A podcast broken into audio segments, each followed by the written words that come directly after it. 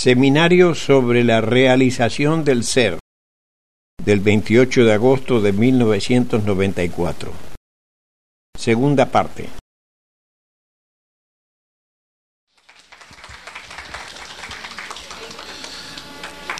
Bueno, yo, yo espero que hayan tenido oportunidad, antes de, entrar en un tema nuevo, si quieren hacer alguna pregunta, sí.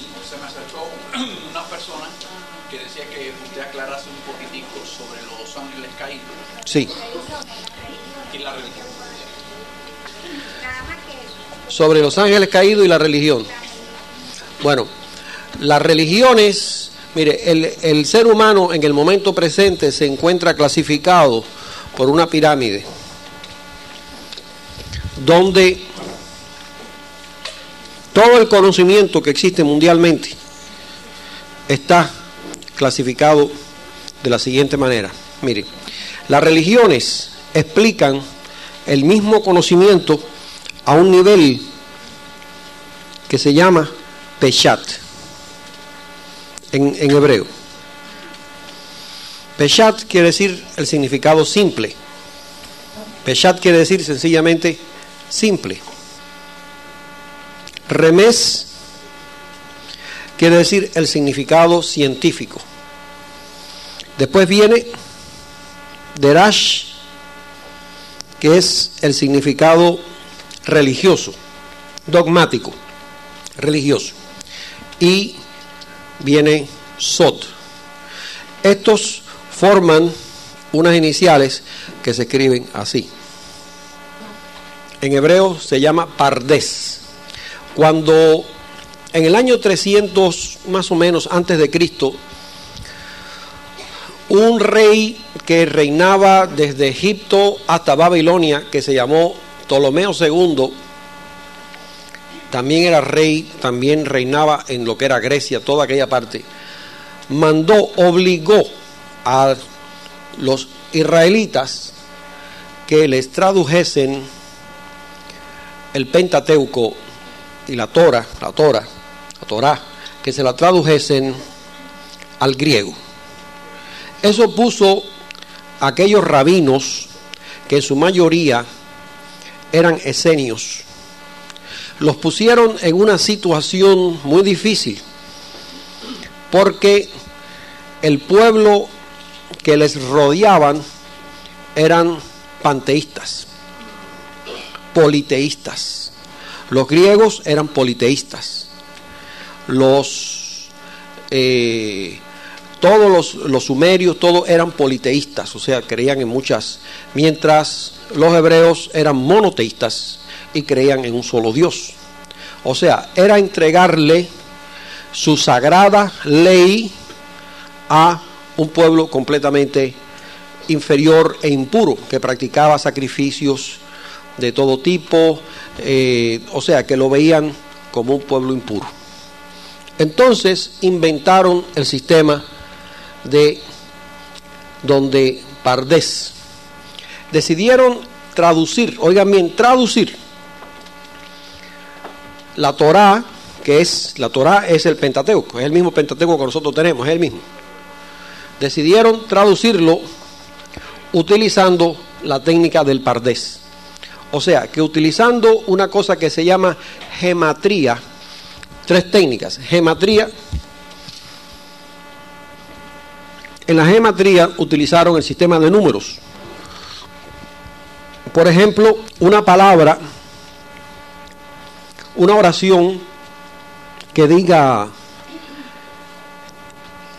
y se hizo la luz, por ejemplo, escrita así, traducida así en hebreo, pudiese cambiarse, pudiera ser cambiada por una palabra a base de gematría, a base del valor numérico de cada palabra, que dijese otra cosa completamente distinto. O sea, que dos palabras que tienen el mismo valor numérico significan lo mismo. ¿De acuerdo con la gematría? dos palabras que tienen el mismo valor numérico son la misma palabra, aunque sean dos palabras aparentemente distintas. ¿Comprenden? Por eso es que yo les dije anterior, todo lo que yo les estuve diciendo por la mañana es el resumen de todo ese conocimiento, pero es que yo no puedo explicarles porque lleva mucho tiempo que la palabra por ejemplo, en hebreo, para luz, que es Joar, sí, se pronunciaría así. Esta palabra en hebreo quiere decir también Dios. Por lo tanto, yo por la mañana les puse luz igual a Dios. Pero esta palabra tiene el mismo valor gemátrico que Dios, no de la palabra Dios, sino del nombre divino de Dios, que es Yod Entonces aquí utilicé, pero, pero no puedo entrarle toda la explicación de lo que es gematría, utilicé gematría. Por eso yo sé que cuando digo luz igual a Dios, no estoy inventando algo, sino es algo que yo mismo he descubierto a través de muchos, de muchos años de estudio.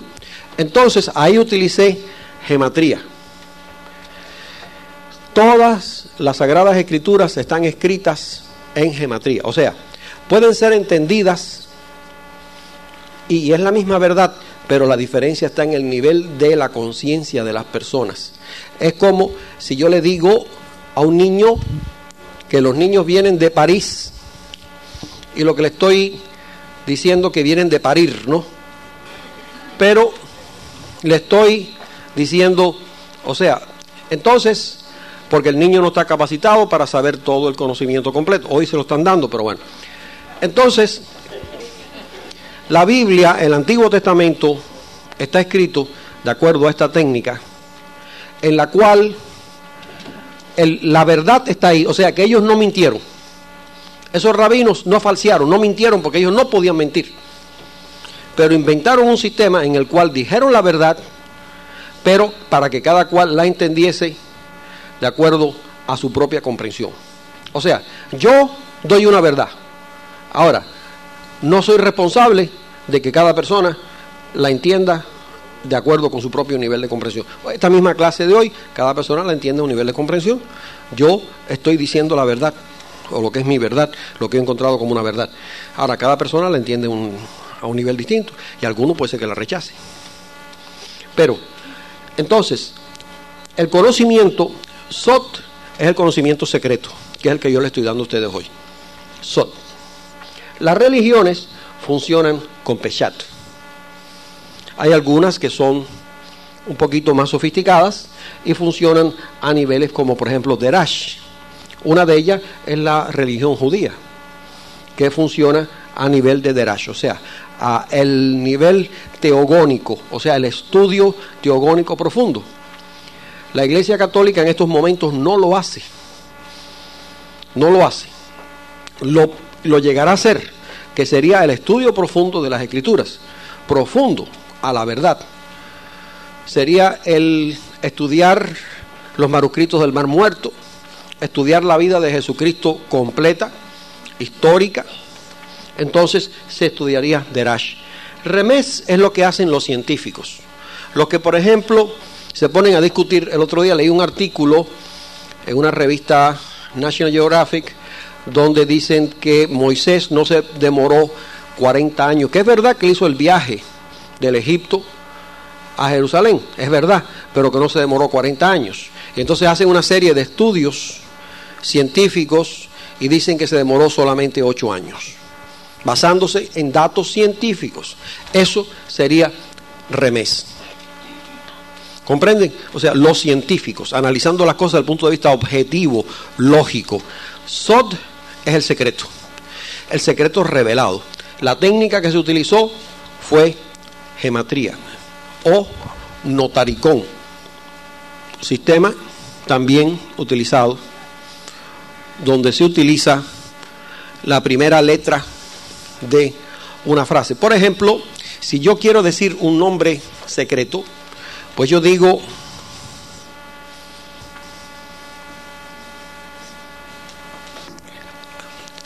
L A N T A N-A, lantana. Supónganse ustedes que yo quiero esconder un nombre que representa un nombre de una palabra sagrada o secreta. Escribo una frase en la cual cada primera letra de la frase está escrito el nombre. Eso se llama notaricón. El nombre de Dios no es Dios. El nombre de Dios está en la Biblia, pero no en la español, sino en la original, judía. Está el nombre de Dios, porque Dios no se llama Dios, ni Jehová tampoco, no se llama Jehová tampoco. Entonces el nombre está ahí y está escrito por notaricón. Ahora, la Biblia la tradujeron entonces de el hebreo. El hebreo estaba medio perdido en aquellos momentos. Al pueblo hebreo le habían prohibido hablar hebreo. Pero siempre un grupo lo mantuvo, ¿no? Y cuando se, cuando se le pide que sea traducido al griego, porque el griego en aquellos momentos se consideraba el idioma culto. Entonces, eso es lo que se le llama el Septuaquinto, la traducción del hebreo a el, al griego. Pero ya esa traducción ya estaba ya hecha. Ya ellos habían utilizado el sistema de la gematría ya. Ya, ¿usted me entiende? Ya eso estaba hecho ya. Entonces, en el siglo tercero cristiano, lo traducen al latín. ¿Pero de dónde lo, de dónde lo traducen? ¿Del, ¿Del hebreo? No, del griego. San Jerónimo lo traduce del griego al latín. Y entonces eso es lo que se llama la vulgata. Pero ya es una traducción de otra traducción. Y, y después de...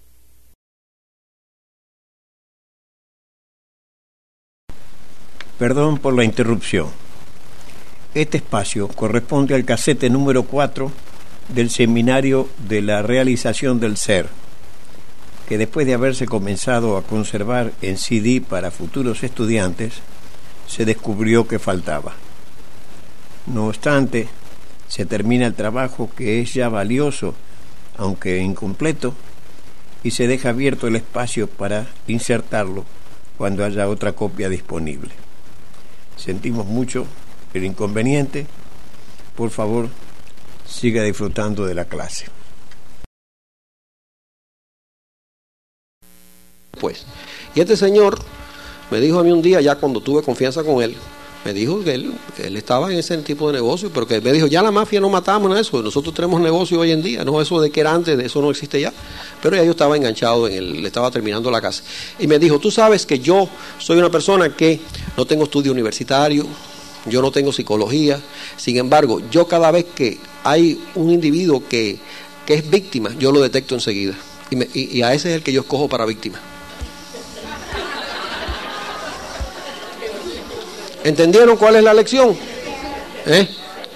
Cada vez que yo, o sea, que, quiero decir que cada vez que yo veo un grupo de personas con la cual yo funciono, ¿no? Y yo detecto enseguida el individuo que, que es víctima. Que es víctima porque esa persona se ha hecho a sí mismo un letrero aquí que dice soy víctima. O sea, quiere ser víctima, necesita ser víctima, necesita ser víctima. Necesita ser víctima porque si no, no está contenta o contento. Y entonces ese individuo, él es el victimizador, entonces te estoy dando lo que tú quieres. Es igual que la, las esposas que los maridos le pegan. Y entonces tú ves que están hablando, ay, porque la, me pega. ¿No? La mujer que no es víctima, el hombre le levanta la mano una vez. El último día que se lo levanta. No se lo levanta más. No quiero decir que lo mata, pero cada uno sabe lo que, lo que hace, pero no se lo levanta más que una vez. ¿No verdad? O a lo mejor no llega ni a levantársela. Sin embargo, ese hombre que levantó la mano una y esa mujer eso sí, dice entonces dos, tres, cuatro, cinco, sencillamente allá hay un mensaje escondido, sígueme dándome. No es verdad, señores, piensen lo que le estoy diciendo. Sigue dándome. Por alguna razón, por razones económicas, me conviene seguir como el caso que se ha visto ahora de O.J. Simpson, que ahora, si usted ve, la, muchacha esta eh, se mantenía, ella misma, ella, la familia ha dicho que ella, le, ella permitía aquellas condiciones por la condición económica en la cual ella estaba y estaba su familia. Y permitía que a pesar de que sabía de que él eh, la maltrataba y hacía otras cosas.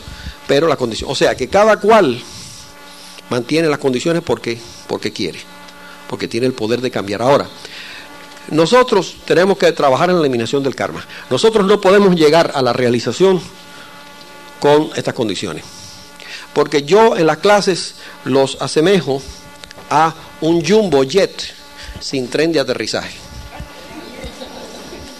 O sea, un avión que pueda volar a 35 mil pies de altura. Eso es la realización. Pero tienen abajo, no tienen tren de aterrizaje, quiere decir que cuando llegue el momento de tocar tierra, se desbarata. O sea, que no se puede ser, soy un místico tremendo, ¿eh? Soy, estoy en las nubes, pero tengo todavía una cantidad de condiciones humanas, sencillamente condiciones humanas tan básicas, tan fáciles de resolver, pero que no son, que hubiera valido más la pena que yo me hubiese concentrado todo este tiempo en eliminar mis condiciones humanas básicas, sencillas, que no digan es un gran místico, pero que digan es un gran ser humano. O sea, una persona que haya alcanzado un nivel de, de, sinceridad en su vida, de no mentir, de no hacer daño, de funcionar constructivamente, pero también de no dejarse victimizar.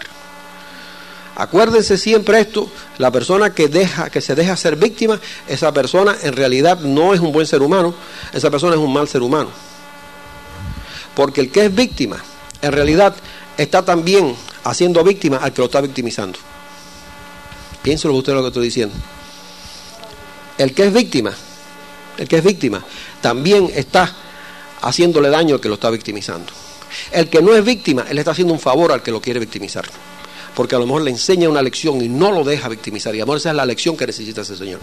Yo tuve un, un buen amigo mío en Puerto Rico que era un, cura italiano, que me dice muy amigo de él, muy amigo de él, cuando yo estaba en la universidad. Se llamaba el padre Bosca, como San Juan Bosco, pero Bosca.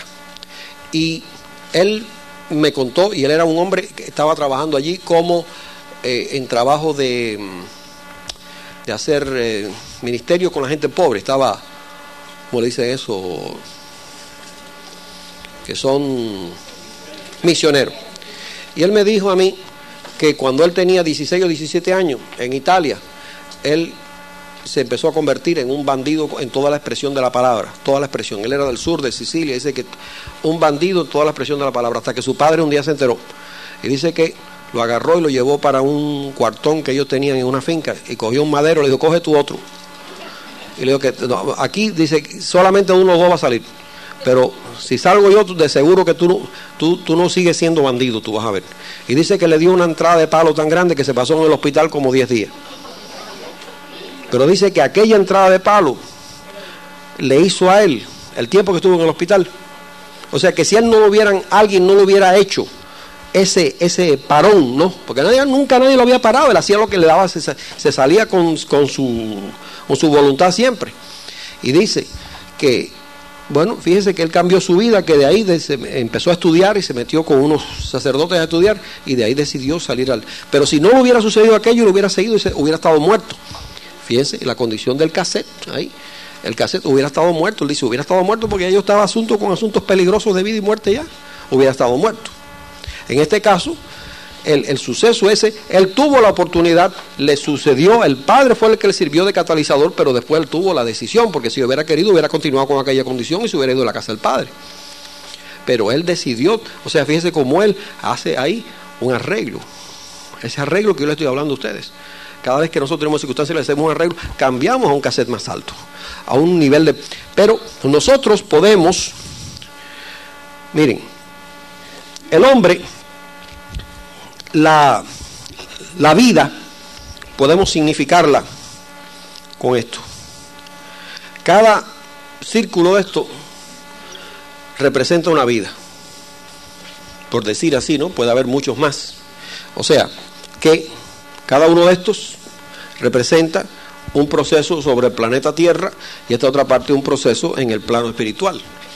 Porque, como yo les dije a ustedes, lo que yo sé se lo digo y lo que, lo que yo les digo pueden estar seguros que estoy completamente seguro de eso. Es cierto que nosotros, después de que terminamos esta vida aquí, pasamos a un plano espiritual. Ahora, igual que les digo eso, no todo el mundo que pasa al plano espiritual pasa despierto al plano espiritual. Hay personas que pasan ese plano dormidos. La persona que no ha alcanzado cierto nivel de autoconocimiento espiritual en el mundo físico entra en el plano espiritual dormido. Le voy a decir por qué. Fíjense qué cosa tan bonita les voy a decir. El universo espiritual es exactamente de la forma que nosotros lo concebimos. Porque en realidad, tanto el universo físico como el universo espiritual son dos irrealidades. La única realidad que existe es la del ser absoluto. ¿Comprenden eso? O sea, son estados relativos que tienen un, una existencia, pero igual que este mundo ha sido creado por nosotros. Este mundo ha sido creado por nosotros, piensen lo que ustedes ven. Igual que este mundo ha sido creado por nosotros, el mundo espiritual es también creado por nosotros. Y la persona que no cree en el más allá, que no cree en el más allá, cuando llega allá, no existe el más allá. O sea, no existe, está dormido. ¿Por qué?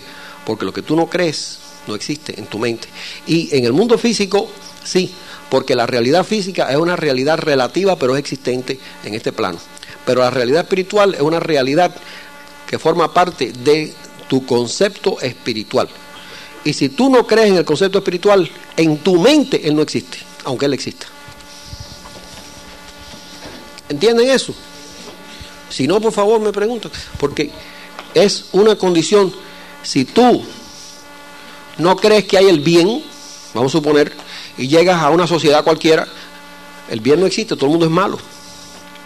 Por lo tanto, no ves el bien, aunque ese bien esté, esté tácito ahí, no lo ves, ¿comprenden? Aunque la belleza, eso que dicen los americanos, que la belleza is on the eye of the beholder. O sea, si tú no crees en la belleza, pues nadie es bello, todo el mundo es feo. Sí, dígame, Gabriel. En el momento que una persona fallece, que pasaría a lo que es el, su- el alma, otro plano, Sí. si él no cree en el más allá, la mente predomina sobre el alma o el alma automáticamente No, el alma funciona, eh, pero, pero lo que es la identidad de la persona, la identidad, lo que forma la identidad de la persona, está en un estado de sueño, en un estado de sueño Sí. hasta que vuelva a encarnar. Ah, no, esa persona está consciente y va a un plano y funciona en ese plano. Funciona bellamente en ese plano. el alma funciona en ese plano Sí. con capacidad de, lo que está pasando la, con capacidad de lo que está pasando, sí. y qué es lo que puede controlar el regresar y no regresar. La misma persona. La misma persona Sí. Sí, la misma persona. El deseo, igualmente entra el deseo. El deseo de regresar. Porque tú tienes tiempo de pensar y meditar donde tú has hecho tus errores y donde tú tienes tiempo de pensar y de meditar. Bajo una condición donde las pasiones ya están muertas, ¿no? O sea, no tienes pasión porque las pasiones pertenecen al sistema físico glandular, no las pasiones. Y entonces, donde ya las pasiones están, están no existen las pasiones, tú tienes la oportunidad de, has visto tu vida, has meditado sobre tu vida, y entonces, si tú eres una persona constructiva en la tierra, en ese, en ese otro plano vives constructivamente. Eh, todo aquello que han sido tus anhelos, tus cosas, si tú eres una persona que te gustaba eh, trabajar, eh, pintar, pues ahí estás pintando. Si eres una persona que te gustaban las flores, estás con las flores. Si eres un escritor, escribe. Si te gustaba meditar sobre las cosas espirituales, allí tienes acceso a esas cosas espirituales, a esas verdades espirituales. Hasta la mecánica. Muchos de los grandes inventos que personas realizan aquí fueron realizados por, por allá, allá, por esa misma alma. Y después las vuelve a redescubrir, porque yo te dije antes que no hay ningún pensamiento nuevo. O sea, en ese plano inclusive, pero no digo, ese plano se trabajan, inclusive los inventos, los adelantos. Todo lo que van a hacer, adelantos se trabajan por aquellas personas que están con ese tipo de, que eso es lo que les produce placer. Los que les gusta, los que les produce placer ayudar a los seres humanos, trabajan ayudando a los seres humanos aquí en la tierra. Sí, eh, dígame señora. Sí. No, tú regresas, no porque si quieres regresar, no, no. No, tú, tienes, tú regresas si tú tienes eh, deudas que tú no puedes adelantar, tú no puedes adelantar. Si tú no, mira, tú en esa condición que estás allí, tú no puedes adelantar. Tú tienes que regresar para adelantar. Solamente en la tierra es donde se adelanta. Ya regresa si quieres. No, No, entras, entras en un plano superior de donde llegas ya a alcanzar aquel estado sublime, donde has cumplido todo, sí, pero tú si quieres regresa. hay un ciclo determinado para cada persona. 144 años. Sí, dígame, señor. El, el alma está fuera. La persona que está en coma, el alma está fuera de la persona por completo. El alma está como si estuviera muerta. Una persona puede estar cinco años en Una persona puede estar en cinco años y esa alma está igualito que si se hubiera muerto. Pero la única cosa es que no está muerta porque está todavía conectada por el cordón, por un cordón que hay que se llama cordón de plata. Pero esa, esa, esa alma está haciendo su función como si la persona estuviera muerta. Está fuera. Está fuera. ¿Eh? No, esa alma no sufre. El alma nunca sufre. El alma, sí, ahora voy. El alma nunca sufre. El alma nunca sufre. Yo quiero que ustedes comprendan una cosa. El alma nunca sufre. El alma está en conocimiento siempre. El alma nunca sufre. Lo que sufre, usted puede una persona que esté físicamente sufriendo, el alma no está sufriendo. Está aprendiendo con esa experiencia. Sí, está aprendiendo con esa experiencia. Pero un momentico, perdóneme señor, un momentico, que tengo una... Sí, diga. Sí. El que suicida, rompe, se queda aquí en la tierra. Sí, señor. A no ser, pero un momentico, hay casos de una persona que está muy grave, de una enfermedad muy grave, y se suicida, esa persona no. Pero una persona que se suicida para no hacerle frente a su, a su vida, ¿no? A su karma, a su vida, esa persona se queda aquí, aquí, hasta que cumple su término de tiempo. Sí, sí, dime, Carlos. El doctor Weiss, Sí, que hizo experimentos con personas, sí, dicen que murieron. sí. No, Weiss no, es, eh, no fue Weiss quien hizo, Moody. Sí. Bueno, esas personas murieron clínicamente. Esas personas murieron, no, el- no, no ha habido tiempo, esas personas no ha habido tiempo para que el cerebro se les haya dañado. El cerebro se daña ya después de, no sé, mm, cinco minutos o algo así que el cerebro empieza a dañarse. ¿Eh? Esas personas sí han muerto porque el alma se ha salido. O sea, no, el que está, el está en coma, el cerebro le está funcionando, a no ser que el cerebro esté muerto. Hay casos que el cerebro está muerto. Hay personas que están en coma que no vale la pena mantenerlos en coma porque una vez que el cerebro está muerto, una vez que el cerebro está muerto ya ahí no hay regreso. Porque el cerebro es la herramienta que utiliza el alma para poder expresarse. El, el alma funciona sin el cerebro, pero ya a través de ese cuerpo no se puede expresar. Porque aunque el alma regrese, no hay eh, la computadora está desconectada. Entonces no hay manera de conectarse ya. O sea, mientras el cerebro está vivo y la persona está en coma, hay regreso. La razón muchas veces que el alma eh, que está en coma es porque el alma está fuera. O sea, el alma decide no regresar. El alma decide no regresar todavía, por cualquier condición que hay que no decide regresar. Y por eso la persona está en coma. O sea, que la causa de que está en coma no es en sí la enfermedad, sino que el alma ha salido y decide no regresar Como hay algunos que regresan o no del estado de coma por esa situación. por esa situación. Hay quienes regresan y quienes no, no regresan al estado de coma. Yo conozco casos de personas que conozco personalmente, de personas que han estado en estado de coma. Han visto, han estado en otro lugar, han visto, han hablado, todas esas cosas y después a ellos no les han obligado a regresar, le han dicho, tú tienes dos alternativas. Fíjese, el alma siempre le dan el libre albedrío, siempre. Al hombre siempre tiene libre albedrío. Por eso yo promulgo tanto en mis clases el uso del libre albedrío y no estoy de acuerdo con ninguna iglesia, ninguna religión, ninguna secta, cualquier cosa que le coarte la libertad al hombre. Hay ciertas iglesias, ciertas escuelas que yo me opongo abiertamente a ellas, se los digo a ustedes. Una de ellos es la sí. Sí, sí. El. Sí, sí, como que no, está viendo, está viviendo y está viendo todo. El alma está viendo. Ahora le voy a hablar de eso. Espérate, déjeme contestar que hay un señor que hace rato que me levantó la mano y le dije, ¿quién era la persona que me que yo le dije a un señor hace un momento? A usted, a usted señora, sí, perdón. ¿Por qué el alma permite no Porque para el alma no hay sufrimiento. La que está sufriendo es el ego. Mire, yo le voy a demostrar que el que sufre es el ego. Todo el sufrimiento viene del ego, que las cosas no le salen como quiere.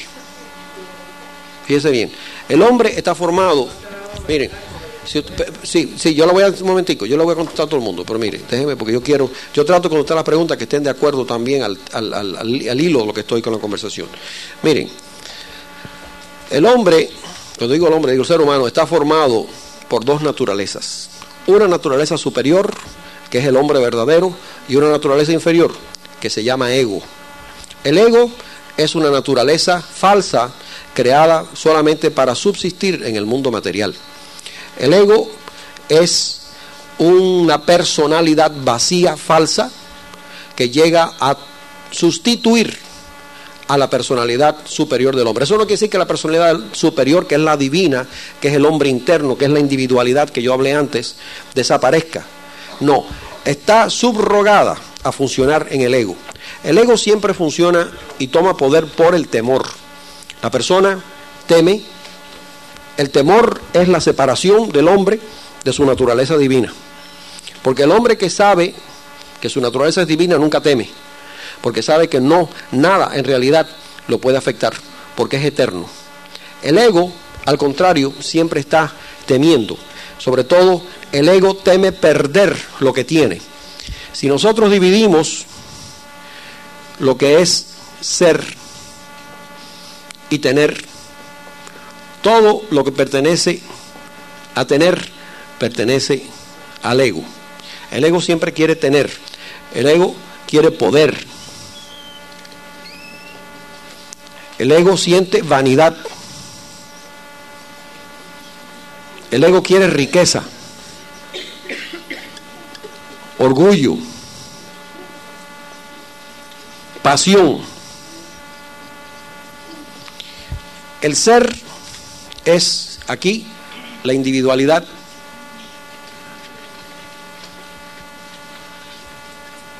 Quiere ser, en vez de poder, quiere ser.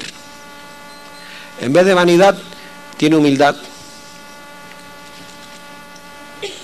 En vez de riqueza, quiere abundancia, que es distinto. Para compartir, en vez de orgullo, siente amor. En vez de pasión, siente amor. Por ejemplo, las durante en la forma que a nosotros nos han enseñado de lo que es amor a través de las películas, etcétera, se nos ha dicho que la pasión, el hombre quiere tanto la mujer que la mató, eso no es amor,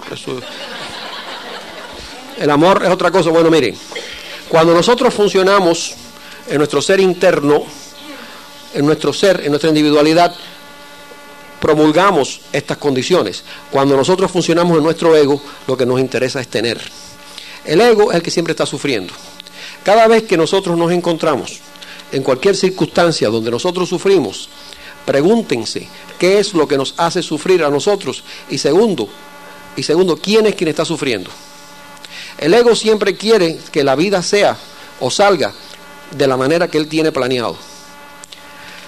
El ser espiritual respeta a Dios y sabe que en la vida de las personas hay condiciones que están manifestándose para bien de esa persona, aunque aparentemente es distinto a lo que yo quiero. El ego siempre quiere planear la vida de los demás, porque se cree que tiene derecho a planear la vida de los demás. El, ego siempre sufre cuando pierde cualquier tipo de pérdida material de cualquier tipo, porque siente que le están quitando cualquier cosa. El ego está siempre buscando caricia, de cualquier forma, no solamente caricia física, caricia puede ser la adulación, qué bien estás, qué bien te ves, entonces esa persona que, que vive en el ego es muy manipulable. Como les dije anteriormente, el manipulador, cuando distingue que una persona es ego, pues logra lo que quiera de esa persona. Porque esa persona, usted le dice qué bien te queda el peinado, eh, la ropa, has bajado 10 libras, ay, y es mentira, pero tú lo sabes, ay, esa persona, ay, qué bien me cae, qué bien me cae fulanita.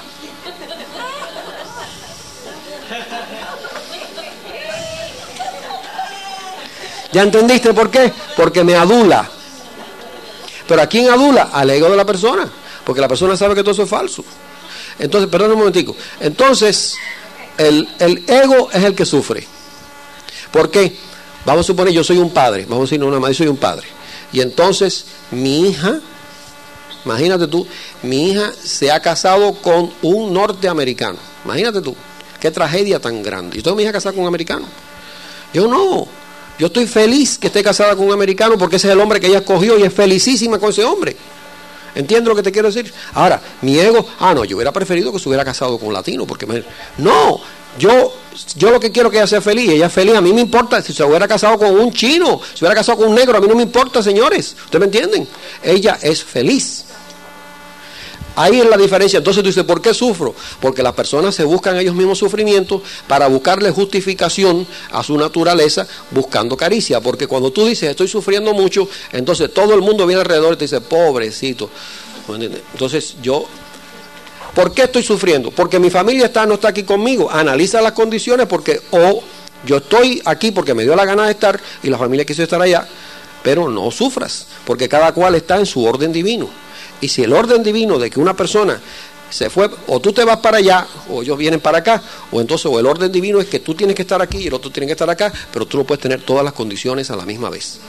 O sea que la persona que sufre es porque funciona, donde quiere sustituir las condiciones divinas que como son o su libre albedrío y lo que ha escogido por su libre albedrío y las quiere tener todas las cosas a la vez. Pero nosotros no podemos tener todas las cosas a la vez, ni nosotros podemos tener todo lo que nosotros queremos a la misma vez. Porque todas las cosas tienen una razón de estar y de ser y nosotros no podemos que se nos, que se nos den todas las cosas que nosotros queremos. Sí, sí, dígame eso. La enfermedad es un karma y la enfermedad es una oportunidad para tú crecer o para tú no crecer. Tú tienes que utilizar, mira, tú tienes Berta, que Berta a los 5 años le dio poliomielitis, ¿no verdad? Chica, pues te voy a decir una cosa, porque eso lo dijo, se lo he dicho 20 veces. Berta es una persona que ha utilizado esa enfermedad para crecer espiritualmente de una manera tremenda y ha ayudado a 40 mil personas. ¿Tú me entiendes? Entonces, para la enfermedad para ella es una bendición y a lo mejor de otra vida pasada ella sabía que esa condición se le iba a presentar y vino así. Porque Berta es una persona que 20 personas que tienen la- las piernas bien y los brazos bien y están siempre con una depresión tremenda, van a verla. Y ella lo siente, le dice, ven acá chica, porque tú estás deprimida, y le trabaja y le dice, mira cómo, y mira, ¿tú me entiendes? Chica, pues esa, es- esa, esa enfermedad, esa condición, como tú quieras decirle, la ha utilizado para el engrandecimiento de su, de su alma y de Dios. O sea, la otra persona es pobrecito yo y pobrecito yo. Sí, dígame, señor. Sí, Sí. Sí. el, el karma del alma esa. Esa alma, aunque sea un niño, que usted lo vea como un niño. Usted lo vea como un niño, es un alma que viene individualmente. Mire, eh, ¿quién fue en que la poesía, no sé si es este Khalil Gibran, en su poesía sobre los hijos? Dice que los hijos son como la flecha y nosotros somos como el arco. Nuestra fusión los traemos, pero los hijos no nos pertenecen a nosotros. Mire, hay veces que la persona, sí, la persona está sufriendo y sufriendo por un hijo. Mire, en realidad, el que está sufriendo es el ego de uno. No el muchacho no está sufriendo, es como cuando se muere una persona. Mira que estoy sufriendo por la muerte de esa persona. Tú no estás muriendo, sufriendo por la muerte de esa persona, tú estás sufriendo por ti. Porque esa persona se fue ya y está en mejor vida. Tú estás sufriendo por ti y porque tú quieres que la persona alrededor venga y digan, pobrecito, como sufre. Porque miren, detrás de todas las condiciones humanas hay, una, hay un deseo de cariño. Mientras, cuando el hombre está incompleto, cuando el hombre está incompleto, cuando el hombre está completo, co- yo le digo incompleto cuando el hombre está todavía carente. Carente quiere decir que no vive todavía en, su, en su ego. Mientras el hombre vive en el ego, está carente. Y entonces está buscando caricias a diestra y siniestra, porque está vacío. La caricia, perdón, la caricia es una condición que no quiere decir la caricia física. La caricia quiere decir cualquier cosa le viene bien. Cualquier persona le viene bien, cualquier frase de amor le viene bien, cualquier halago le viene bien, porque esa persona está carente. Y esa persona dice, estoy solo, estoy en soledad. Todo eso son personas que están funcionando en el ser falso y no quieren soltar ese ser falso porque le da cierto masoquismo. Hay cierta eh, placer en, en vivir masoquísticamente. Hay un placer en, que te digan, pobrecito, ay, cómo te lo siento, mira que tú sufres, sí, Dios mío, es que yo he venido a sufrir. Hay placer masoquista en eso. Porque si esa persona dice, se acabó el sufrimiento, me voy a poner a hacerme cargo de mi vida, y aunque yo, se acabó el sufrimiento, y yo soy cargo de mi vida aquí, y aunque yo tenga que renunciar a cierta riqueza o cierta comodidad, pero es mi vida, y me voy a ir de estas condiciones, y voy a dejar esta condición que tengo aquí que me está, y voy a vivir con menos dinero, pero voy a vivir bien, y se acabó esa condición, entonces esa persona va a tener que tomar la responsabilidad de su vida, lo cual está tratando de evitando de hacer. Porque ese momento se tiene que parar en sus propios pies, tiene que soltar las muletas y el pobrecito y todas esas cosas. Hay dos alternativas. O aceptas las condiciones como son y no te quejas, o dejas la condición. Pero lo que no sirve es la queja. Porque la queja, la persona que se queja lo que está buscando es caricia, aceptación, adulación o afecto. Pero son cosas que son, es un afecto vacío. Cuando en vez de sufrir, tú te conviertes en una persona que irradias entonces vas a recibir el afecto de verdad. Porque si en vez de que te cojan lástima, tú te conviertes en una persona creativa, positiva, que das, sustituye esa lástima con la cual tú has vivido, con una condición positiva. Y aunque tú eres una persona que estés viejo estés solo, enfermo, vete para un hospital a cuidar personas que están solas ahí. Y entonces, cuando tú sientas, aquellas personas te van a sustituir y te van a dar el amor verdadero. ¿no? Y tú no, porque nada, pero es más sabroso estar en la casa. Ay, yo que estoy solo aquí, pobre, no puedo caminar, me duele la rodilla izquierda, me duele el hueso de la. ¿Tú me entiendes? Esos son. O sea, pero esos son todos. Ahora, la respuesta que es la siguiente: Señores, cada vez que ustedes sufren, pregúntense, vean qué parte de mí sufre. Ustedes se van a dar cuenta que el que sufre es el ego. Hay una cosa que se llama análisis transaccional que es muy interesante leerlo, que es cómo es que nosotros siempre tenemos una, una parte de nosotros que está necesitando esa, esa, esa condición donde nos gusta que, que a nosotros nos estén acariciando, ¿no? Surge muchas veces desde que somos niños también, pero esos vacíos existenciales que surgen desde que somos niños eh, tienen su razón también de existencia, porque desde vidas pasadas nosotros hemos venido siempre trabajando mucho en el ego. La persona que no se crean que cuando uno se muere uno llega a la, a la realización. Cuando uno se muere uno está en el mismo nivel espiritual que estaba en la vida. Por eso que yo no soy partidario de los espiritistas. O sea, yo creo en el alma, pero sencillamente los seres que van a las sesiones espiritistas no son todos, porque el alma cuando pasa después de la muerte va a distintos niveles. Y los que están en un nivel alto no les interesa la tierra. No les interesa la tierra y saben que cada cual en la tierra se tiene que defender y que la tierra es, un, es una escuela y que cada uno que está aquí en la tierra se tiene que defender. Sin embargo, los que están en los niveles bajos, que ese es el plano astral, son los que se presentan en las sesiones espiritistas.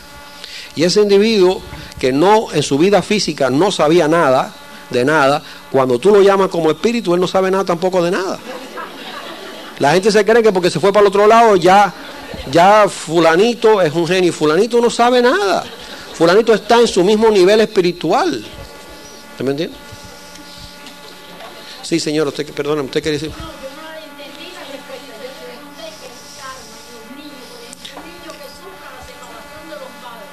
Ese niño tiene que vivir esa experiencia. Mire, el doctor Weiss encuentra, eh, escu- descubrió en su libro, que está interesante, descubrió que aún el karma de los niños, él mismo lo descubrió porque era una persona que no creía en nada, él era psiquiatra, no creía en nada. Él descubrió que él, él tiene un hijo y se le muere, sufre y se le muere. Y él descubre después, a través de otras personas, cómo es que él hace contacto con esa alma, a través de otras personas, y por qué ese niño vivió y murió. Y cuál es la misión que tuvo esa alma de nacer, pasar por una enfermedad y morir.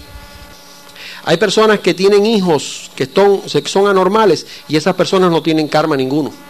Y sin embargo tienen un hijo normal. Y no tienen karma. Porque no siempre las cosas vienen por karma. Hay otra cosa que se llama, que no es karma, que se llama dharma, que lo dicen los orientalistas, dharma. Dharma es servicio.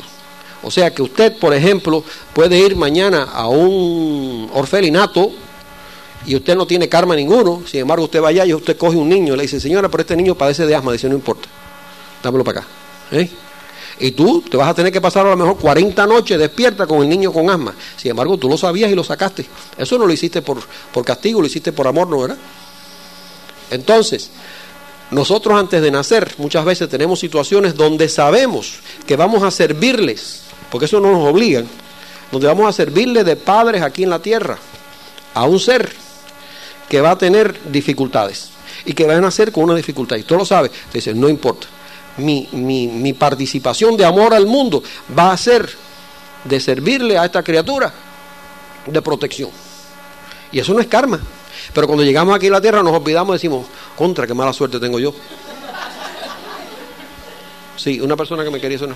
sí. No, el Dharma se va completamente. Ya, mira, cuando tú eliminas el, karma, eso es lo que yo iba a aquí, cuando tú eliminas el karma, ya tú funcionas con Dharma.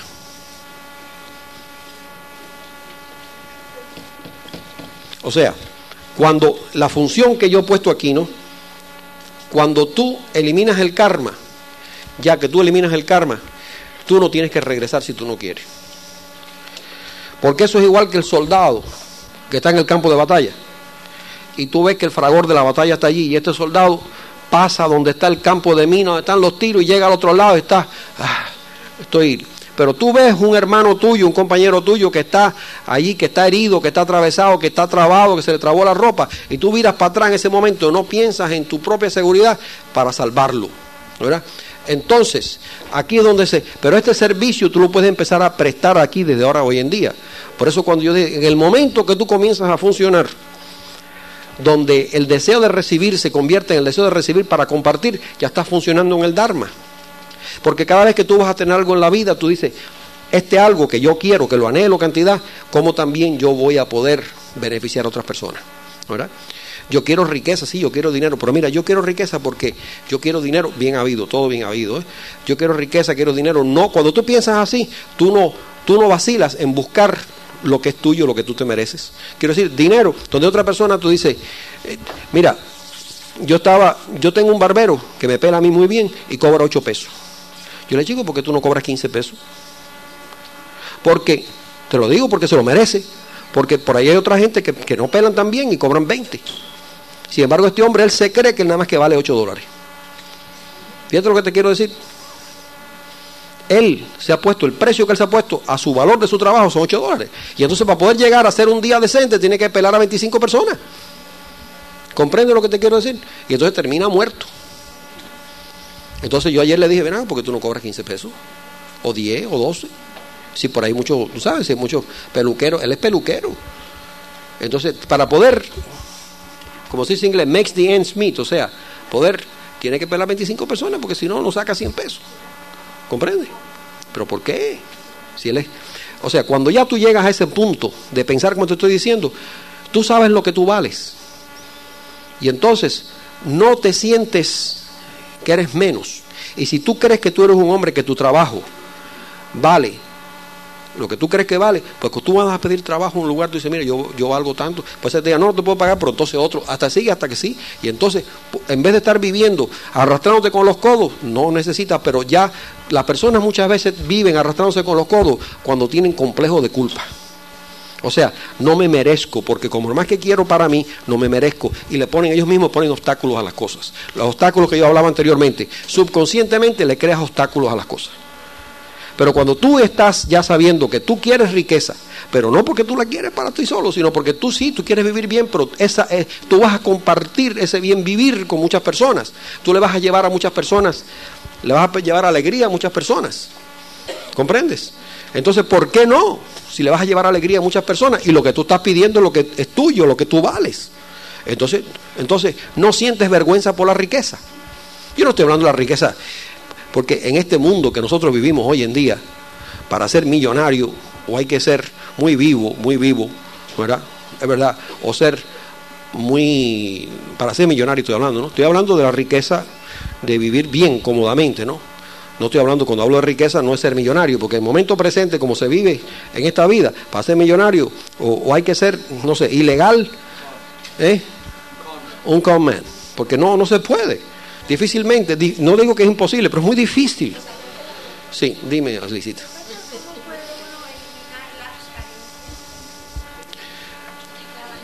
Pensando, ¿cómo puede uno eliminar las carencias? Pregunta Alicita. Uno elimina las carencias cuando uno se convence a sí mismo que tú no eres tu ego, sino que tú eres tu ser divino. Y entonces todas las carencias que tú tienes es porque tú tienes la falsa idea de que tú eres lo que tú no eres. Tú crees que tú eres la persona que está identificada con una personalidad física, que eres la hija de fulanita, que eres el- la sobrina de Menganito, que eres tal cosa. O sea, todo eso lo identificas y tienes una identificación con tu ego. El día que tú dices, yo soy el hijo o la hija rica, sana, bella, perfecta de un Dios que es perfecto, que es bondadoso, que es que todo abundancia, esa soy yo, esa es mi naturaleza. Me levanto con la risa en los labios, me, levanto con la expresión de, de esa, de ese conocimiento de que soy hijo de Dios.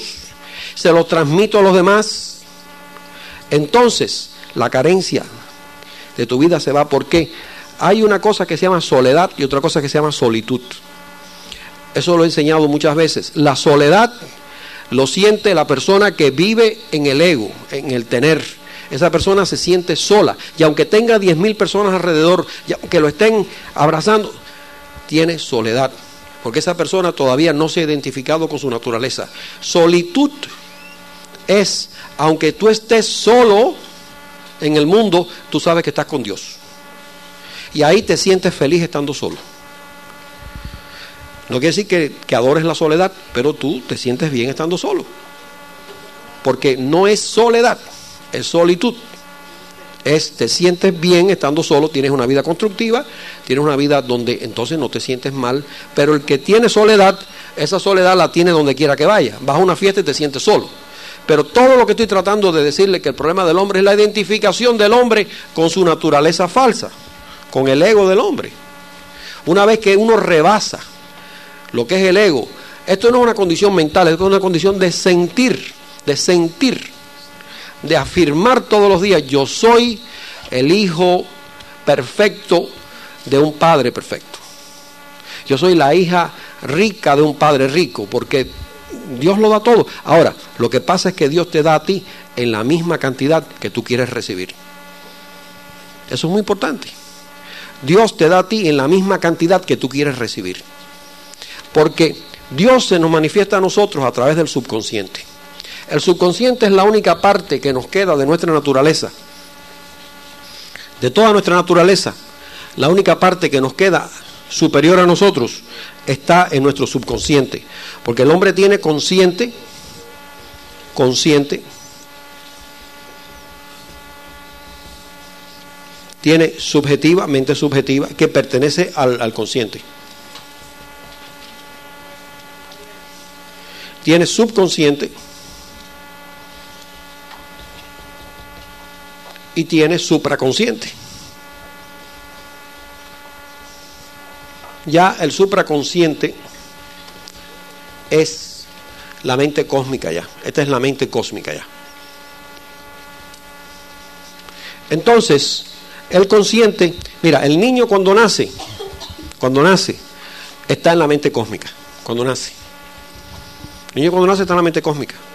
No tiene sentido ninguno de individualidad. Entonces, después comienza a vivir con el subconsciente. Por eso es que te chupa, por eso es que te mama, por eso es que te llora, o sea, porque trabaja el subconsciente donde están todas las programaciones del funcionamiento inconsciente, inconsciente, está en el subconsciente. Entonces, cuando ya él comienza a reconocer a ti, a mí, y a decirte papá, mamá, nené, chichi, tú, ahí está en el subjetivo. ¿Tú me entiendes? Que es la memoria que está comenzando a desarrollar, pero memoria inmediata que está desarrollando. Y entonces, cuando comienza a cobrar sentido del mundo, desarrolla, desarrolla el subconsciente, porque el niño nace sin el subconsciente, ni la mente subjetiva, el niño nace en el nada más que con el subconsciente. El niño nace nada más que de aquí para arriba nada más. Entonces desarrolla el subjetivo, desarrolla el consciente. Cuando desarrolla el consciente, cuando sabe que esto es caliente, no lo toca, ¿no? Sabe que el bombillo está caliente porque lo tocó una vez y se quemó. Entonces no lo volvió a tocar. Entonces ahí desarrolla una serie de estados conscientes que van al subjetivo donde está la memoria. Pero hay una memoria a largo plazo que está en el subconsciente, que es la memoria de otras vidas. Y todos los códigos, igual que la computadora tiene códigos, todos los códigos están en el subconsciente. Todos los códigos están en el subconsciente. Entonces, como los códigos están en el subconsciente, ¿cómo fue la pregunta que tú me hiciste exactamente? lo del Dharma. Cuando, cuando el código está en el subconsciente, la persona sabe por el subconsciente exactamente los patrones que tiene que llevar a cabo para su función, porque todos están programados, son códigos que están al subconsciente ya de la persona. Cuando el, el niño viene en esta dirección y nosotros después vamos a esta dirección, pero estando plenamente despiertos.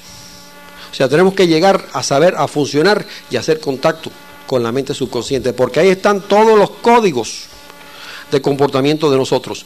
Todos los patrones, todas nuestras tendencias están todas en el subconsciente y están grabadas de las vidas pasadas. Todas las vidas pasadas están grabadas en el subconsciente. Todas las vidas pasadas. Sin embargo, nosotros no nos acordamos en este nivel, pero todas las vidas pasadas están en el subconsciente. Todas las experiencias están en el subconsciente. Sí. Sí.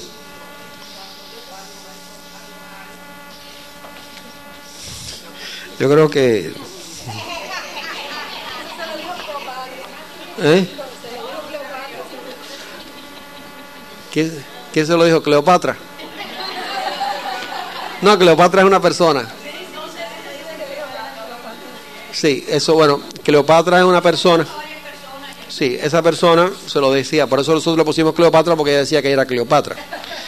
Una persona que fue un viaje a nosotros donde ella fue, ella tuvo un accidente allá, pequeño accidente, y entonces, pero esta señora le estaba diciendo a todo el mundo que ella era, a todo el mundo le encontraba, pero eh, yo creo que ella se estaba riendo de las personas porque ella después nos dijo a nosotros que ella hacía esas cosas para reírse de las personas. Sí, eh, sí, dime, sí. No, no, no, no, no, no, no. Sí, dígame, señor.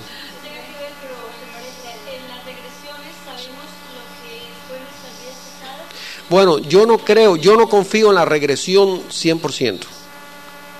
100% no confío en la regresión, te, voy, te soy honesto, fíjate. O sea, yo creo que la regresión tiene que estar hecha por una persona que tenga conocimiento espiritual, no solamente psiquiátrico, y eh, hay que detectar muchas veces en el subconsciente, puede haber patrones de deseo de ciertas cosas que se manifiesten como vida. No creo que siempre se puede uno adherir 100%, 100%, hay que analizar bien, hay que ver qué similitud existe en la regresión con las condiciones presentes.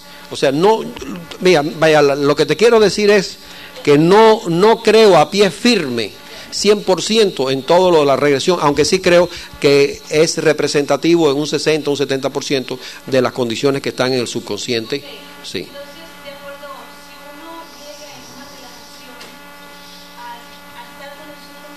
Sí. Ajá, sí, sí, sí, sí, porque cuando tú estás en las condiciones que estamos ahora aquí nosotros, estamos en un estado que se llama el estado beta, ¿no? Estás, estás en beta, Pues tú estás aquí, ahora estás en beta. Tú estás aquí en beta, pasas a, pasas a alfa, sí, no a theta.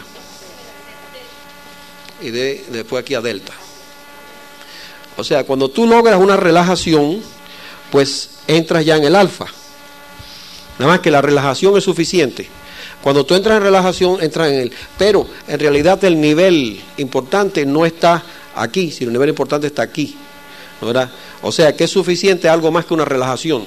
Es necesario una relajación y una meditación. Bueno, porque entras en el nivel alfa. Ahora, lo que tienes que preguntarte, y yo en estas clases, yo, una cosa que tienen todos mis alumnos, que yo nunca les enseño fantasías. Eh, hay muchas acumulaciones que están en tu mente misma que tú recibes como sonidos y tú te crees que son, o sea, una de las cosas que yo enseño en las clases a todos los alumnos míos es ser extremadamente asertivos y, discernir lo que es la verdadera experiencia espiritual y lo que son las cosas de la mente, porque yo quisiera que tuviera, vienen personas que no son alumnos míos y cualquier cosa, no, porque a mí anoche me hablaron y me dieron tal cosa y fue un espíritu. La mente está llena de cosas, la mente está llena de sonidos, la mente está llena de impresiones que nosotros recibimos. Tan pronto tú le abres la puerta, ya. Sí. Sí, dígame. Sí, un tico, señora, que hace mucho rato. Sí, señora, dígame. No, eso no es nada, eso es natural y normal. Ah, no, pero eso no tiene que ser necesariamente. No, eso no tiene necesariamente porque, mire, yo me he salido del cuerpo tres mil veces y nunca me he muerto todavía. Eso no tiene que ver, vaya, una cosa no tiene que ver con la otra. Quiero decir, quiero decir, puede suceder que este caso haya una coincidencia, pero que salirse del cuerpo y morir no tiene relación ninguna. Bueno, pero mire, yo le voy a decir una cosa, todas las personas, todas las noches, cuando duermen, se salen del cuerpo. Así que si eso fuera razón de morirse, nos moríamos todas las noches. O sea, Todas las noches, el sueño, señores, el sueño es que el alma sale del cuerpo. Sí, dime, señor. Dígame, señor. El niño está, en el momento que nace, está en la mente cósmica, sí. Sí.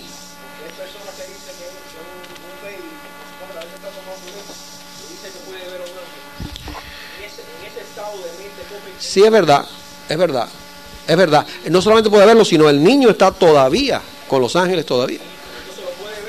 Sí, pero no lo ve como un ángel, lo está viendo. El niño está viendo, mira, el niño viene de un mundo y está en un mundo. Él no sabe. Él, ¿eh? Lo ve, lo puede ver. El niño puede estar, el niño, el niño recién nacido, él está todavía en el plano. Por eso es que los niños pequeños, hay cierta edad donde los niños pueden ver espíritus. Pero para ellos no son espíritus. Una persona que dé la vuelta completa ya en el sitio, que vuelva de nuevo a, ascender, Sí, bajó a... sí, Puede llegar a, a ver un ángel. sí, como que no. ¿Cómo que no? Que- sí, sí, vaya, puedes estar completamente seguro que sí, completamente seguro que sí. A, la- a medida que tú comienzas a comenzar a abandonar espiritualmente las cosas inferiores, pues comienzas a vibrar, es igual que un radio, un radio, que un radio tiene muchos Sí, no, y tiene muchas. Entonces tú llegas a un momento que tú puedes ir recibiendo vibraciones más altas y entonces en meditación, mira, hay, hay un señor que se llamó, que es muy interesante, que dialogaba con los ángeles constantemente y directamente, ¿no? Swedenberg.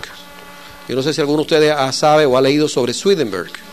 Swedenberg fue un premio Nobel en Suecia, vivió hace como 200 años, Swedenberg un individuo premio Nobel de física, Manuel Swedenberg, premio Nobel dos veces de física, fíjate, de física, un físico.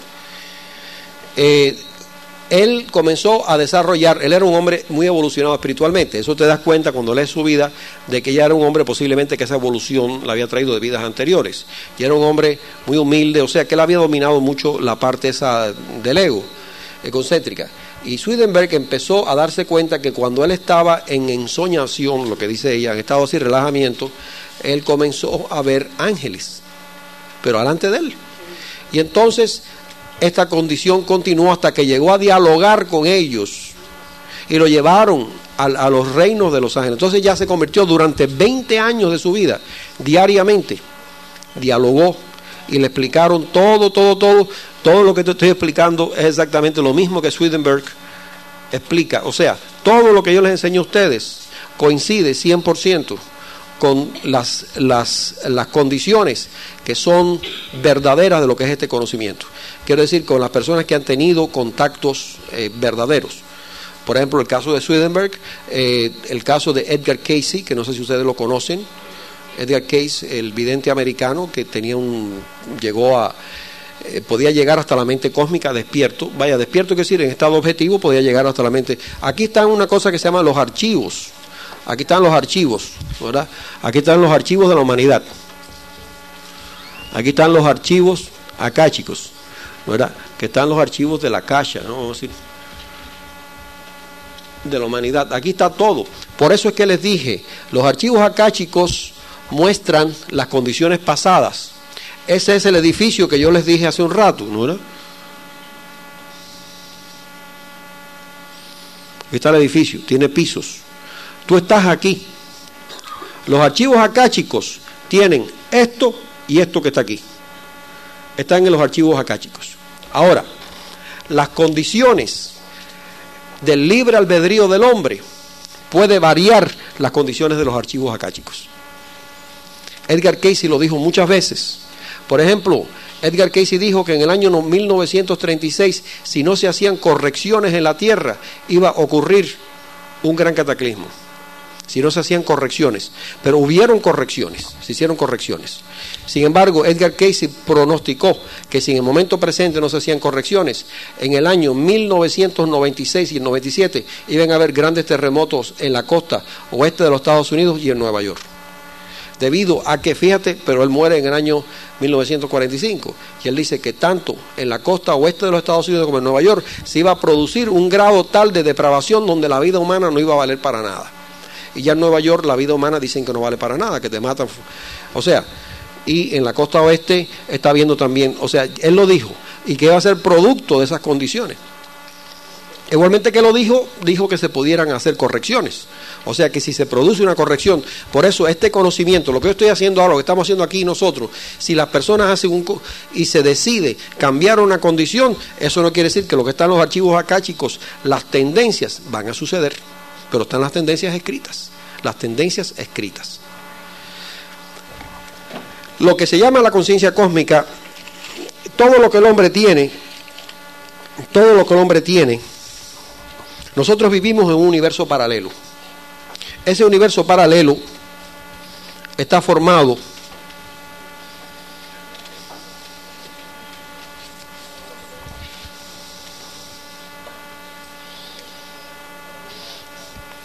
Nosotros vivimos en un universo paralelo. Esos otros cassettes que yo les he dicho que existen están en universos paralelos, no un universo, en universos paralelos. O sea, yo les dije anteriormente que hay distintas posibilidades que se las mostré. Yo dije que este es un cassette. Y cada raya de esta es una frecuencia de una manifestación de algo. Pero aquí arriba hay otro cassette. Y aquí hay otro cassette. Y aquí hay otro cassette. Donde existen posibilidades distintas. Y también hay posibilidades. Estos son universos paralelos que hay. Cada vez que nosotros hacemos una corrección, por ejemplo, mira, la X significa la repetición del mismo hecho. Pero yo hago una corrección aquí. Yo salto a otro cassette que es otro universo paralelo. Aunque está aquí mismo, pero el cambio de manifestaciones de los efectos de las causas es distinta ya. Y en realidad lo que entro es en un universo paralelo. Hay universos paralelos, muchos universos paralelos, los cuales están todos interpenetrados aquí, porque todos los universos paralelos están aquí mismo. No están allá, están aquí mismo. Y son los que producen la multitud de posibilidades, la multitud de posibilidades de las condiciones que nos suceden a nosotros. Cada vez que nosotros hacemos una corrección, nosotros hacemos lo que se llama un salto cuántico. ¿Qué cosa es el quantum? ¿Sabe lo que es el quantum? La teoría cuántica, ¿en qué funciona? Vaya, primordial, primordialmente, no quiero decir, ¿verdad? ¿Qué cosa es el quantum? ¿Por qué se le puso quantum?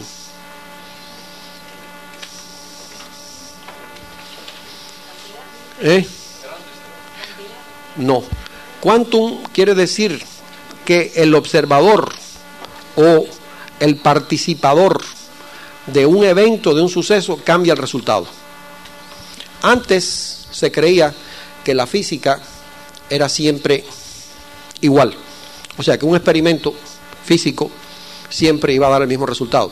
No importa dónde se hiciese, ni las veces que se hiciese. O sea, si es un experimento físico, si la física es real, el experimento ese siempre daría el mismo resultado. Después se comenzó a observar una nueva eh, participación que no se sabía, que el experimento daba distintos resultados de acuerdo a la intervención física de personas.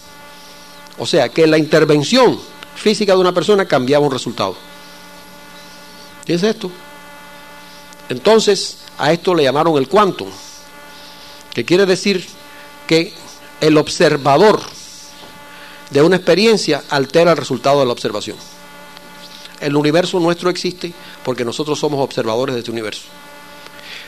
Cuando nosotros producimos, como dije, una corrección, nosotros hacemos un salto cuántico, porque nuestra participación humana, nuestra actitud y nuestra tendencia humana produce un cambio y nos hace saltar hacia otro cassette, hacia otra nueva, hacia otra nueva plan de nuestras vidas, distinta.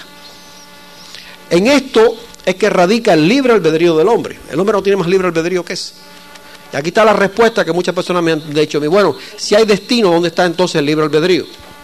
Si el destino. No, nosotros cada vez que hacemos una corrección en una condición, nosotros cambiamos el destino. Esa corrección puede ser ante una situación que tú estás o una situación que tú vas atrás, como tú dices, y cambias, le das para atrás al cassette.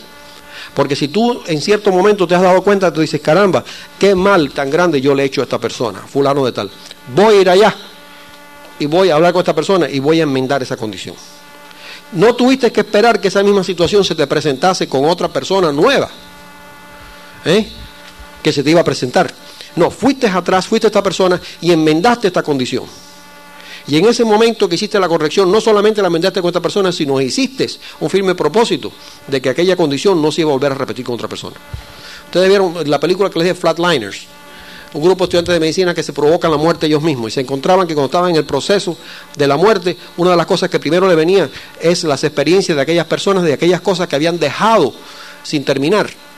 Y algunos de ellos, como producto de esa experiencia, fueron a personas que ellos le habían hecho daño o que le habían hecho mal y fueron y, resolvieron ese, ese problema. Dejaron resuelto ese problema. Ahí tienes el, el salto cuántico. Ahí tienes donde se produce el cambio completamente. El camino del hombre es la adquisición final de la conciencia cósmica. Yo se los expliqué anteriormente que hay la conciencia simple.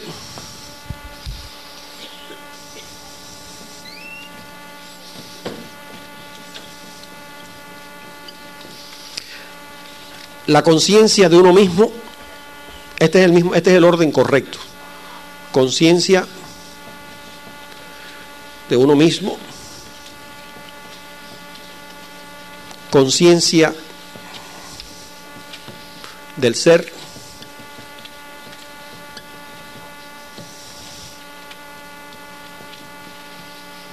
conciencia cósmica. Y por encima de esto está la conciencia de Dios.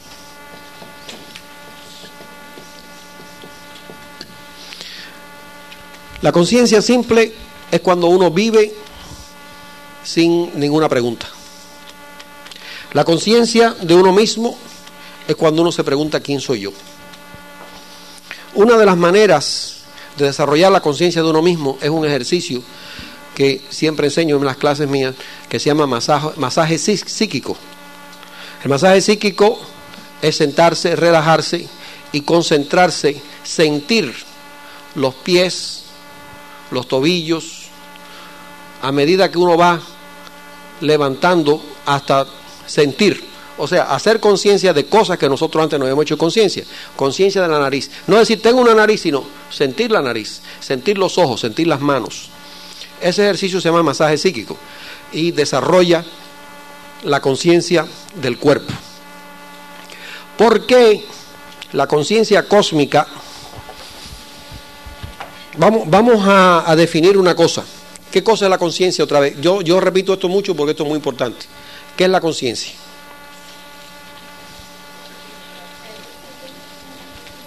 ¿Qué cosa es la conciencia entonces?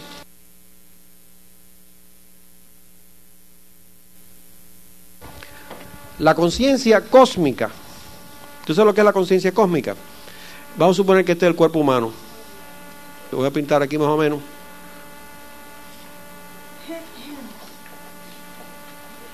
Bueno, voy a hacer una forma muy cu- cuerpo humano.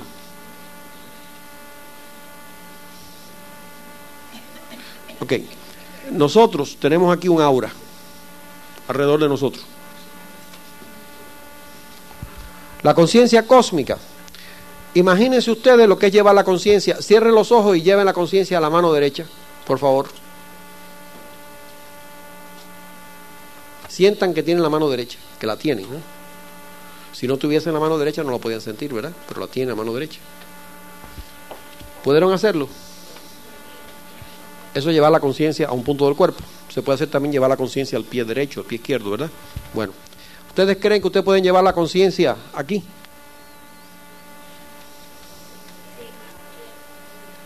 Fíjense donde lo estoy diciendo, no aquí, sino aquí. ¿Eh? No, pero ustedes creen que ustedes pueden llevar la sensación de que se es, que se existe fuera del cuerpo? Pues ahí está la conciencia cósmica. ¿Y si se puede hacer?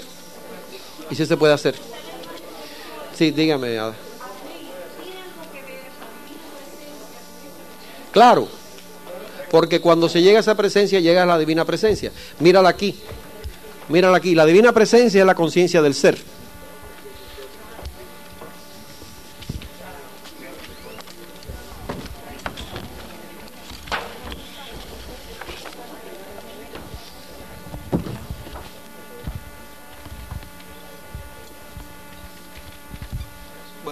Aquí.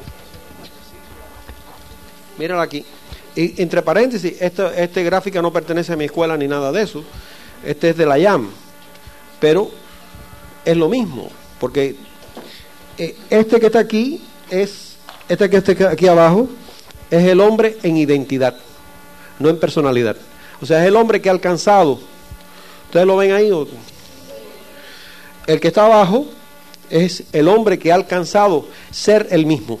Ser él, que es lo que yo me refiero en la identidad, funcionar en la identidad. Después, cuando yo llevo mi conciencia aquí arriba, esta es la conciencia del ser, y descubro que el Cristo está en mí. Pues ese es el gran misterio que hay. Cristo está en mí. Yo soy el Cristo. Cristo está en mí, yo soy el Cristo.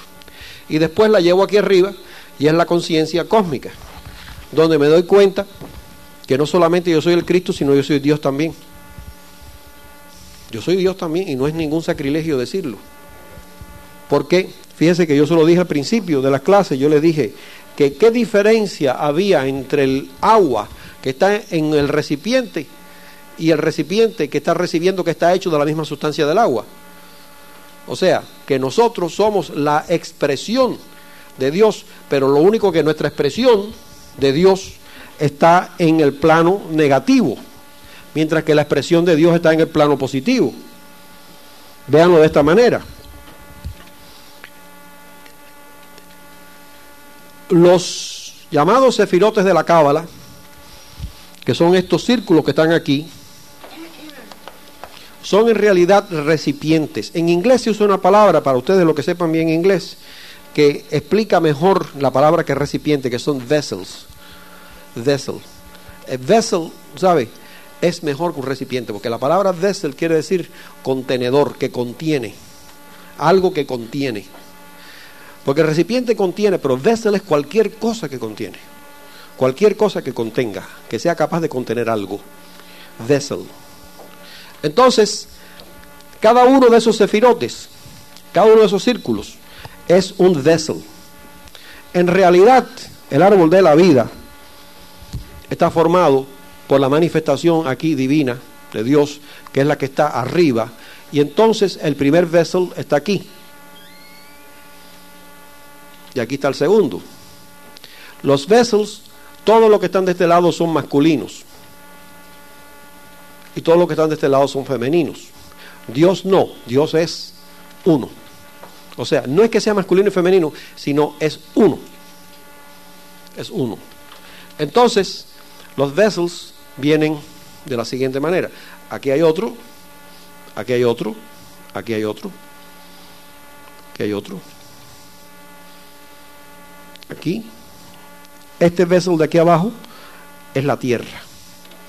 Este es la naturaleza masculina de Dios. La naturaleza masculina de Dios. Y esta es la naturaleza femenina de Dios. Esta es la Virgen María. Esta es la naturaleza masculina. Este, este es el Dios Padre, la parte Padre del Dios Padre. Este es la parte femenina. Esta es la parte que perdona. Esta es la parte que quiere castigar, pero esta es la que siempre te perdona. Porque la madre siempre perdona. Fíjense que en el matrimonio el padre se pone bravo con el hijo y la madre viene y le dice, no, espérate un momentico. Siempre, esta es la parte. Ahora, la luz, la luz de Dios viene aquí y llena, llena este recipiente. Y después que lo llena, viene para este. Y lo llena. Y cuando llena, se desborda. Se desborda y viene para este. Pero es que se llena y se desborda, fíjese. O sea, cada uno de estos recipientes son Cada uno se llena y entonces se desborda. Y al desbordarse pasa al otro. Pero la luz, esto es la luz, que es Dios, la luz. Ya cuando llega aquí abajo, que es la tierra, está muy opacada. Por eso yo les dije que la luz está, fíjense lo que les dije, la luz está aquí, pero está opacada. Porque ha pasado por una cantidad de velos o filtros que ha opacado la luz. Pero la luz está aquí, la luz está aquí. ¿Eh? Está en el reino, porque este es el reino. Vénganos a nosotros tu reino, pero el reino está aquí, porque Malkut, que es esto que se llama Malkut, este es el reino. Este es el reino. ¿Por qué? Cuando el hombre llegue al paraíso, ¿usted sabe lo que pasa? Que esto se vira al revés. Y el reino, o sea, que el Dios ha estado todo el tiempo aquí. Este punto y este punto es el mismo punto. El hombre es el que ha creado la distinción, la separación. Eso es lo que enseña la cábala. Y entonces, si usted coloca esto sobre esto, es lo mismo. Es lo mismo. ¿Por qué? En el centro, este es el hombre, este es el hombre funcionando en su ser crístico, este es el hombre superior y este es ya entonces la naturaleza divina de Dios. De hecho, en la Cábala, este centro que está aquí representa al Cristo también. Pero, volviendo, entonces, yo estaba hablando a ustedes de lo que es la conciencia cósmica. La conciencia cósmica es un sentimiento en el cual nosotros sabemos que el ego no está en control. Oigan la clave, ¿cuál es? El ego no está en control. Mientras el ego está en control, no puede haber conciencia cósmica. Cuando nosotros sabemos que el ego no está en control, nosotros estamos actuando bien. Si ustedes quieren saber en cualquier momento, preguntarse, ¿cuándo estoy actuando bien? Cuando el ego no está en control. Esa es la clave. Porque el ego es la parte destructiva y negativa que nosotros tenemos.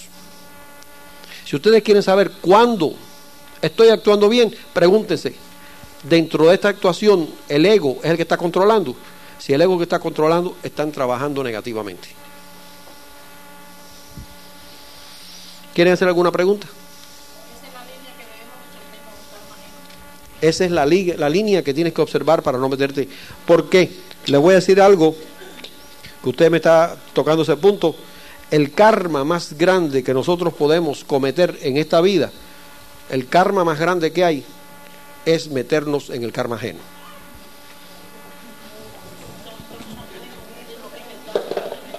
¿Eh? Dígame.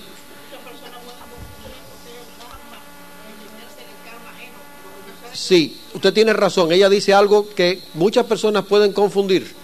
Lo que es el Dharma en meterse en el karma ajeno. Pero nuevamente aplica la ley que le digo, cuando el ego no está en el medio.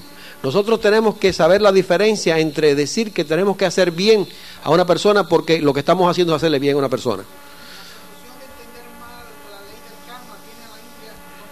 La, la razón de confundir mal la ley del karma tiene a la India en muy malas condiciones. Es verdad, miren, déjeme explicarle una cosa. Sí, nosotros tenemos que, la ley es preguntarnos si nuestro ego está involucrado. Si nuestro ego está involucrado, estamos actuando incorrectamente. Aunque nos creamos que estamos haciendo una obra de caridad. Si nosotros estamos haciendo una obra de caridad porque nosotros nos damos cuenta que lo estamos haciendo para que se luzca, que se vea que nosotros somos buenos, ahí estamos actuando mal. Porque aunque nos creamos que estamos actuando una obra de caridad, a lo mejor estamos interviniendo en el karma de una persona. Y nosotros no podemos intervenir en el karma de una persona. ¿Comprenden qué quiere decir que no podemos intervenir en el karma de una persona? Porque mientras estamos funcionando del ego, lo que creemos que estamos haciendo que es para ayudar a una persona, en realidad lo que estamos es destruyéndola, a esa persona. Haciéndole daño. ¿Por qué? No, voy a ayudar a esta persona, la voy a sacar de este problema. No, si esa persona necesita ese problema, cuando tú la tratas de sacar de ese problema, se te va a virar en contra tuya. Porque esa persona, el, el asunto no estaba en sacarlo del problema, el asunto estaba en enseñarle el por qué está en ese problema. Enseñarle, pero no sacarle del problema. O sea, que una persona que da cheques sin fals- falso o sin, sin fondo, vamos a suponer, y tú cada vez que da un cheque vas y se lo depositas el dinero, tú no le estás resolviendo nada. ¿Tú te das cuenta? Tú no estás resolviendo nada porque sigue dando cheques sin fondo. El asunto no está en, cubrirle el cheque sin fondo, está en enseñarle, hacerle conciencia. Ahora tú dices, no, yo soy bueno, le voy a cubrir el cheque sin fondo. Ese es el ego tuyo que está diciendo, soy bueno. Sí, dígame, señor.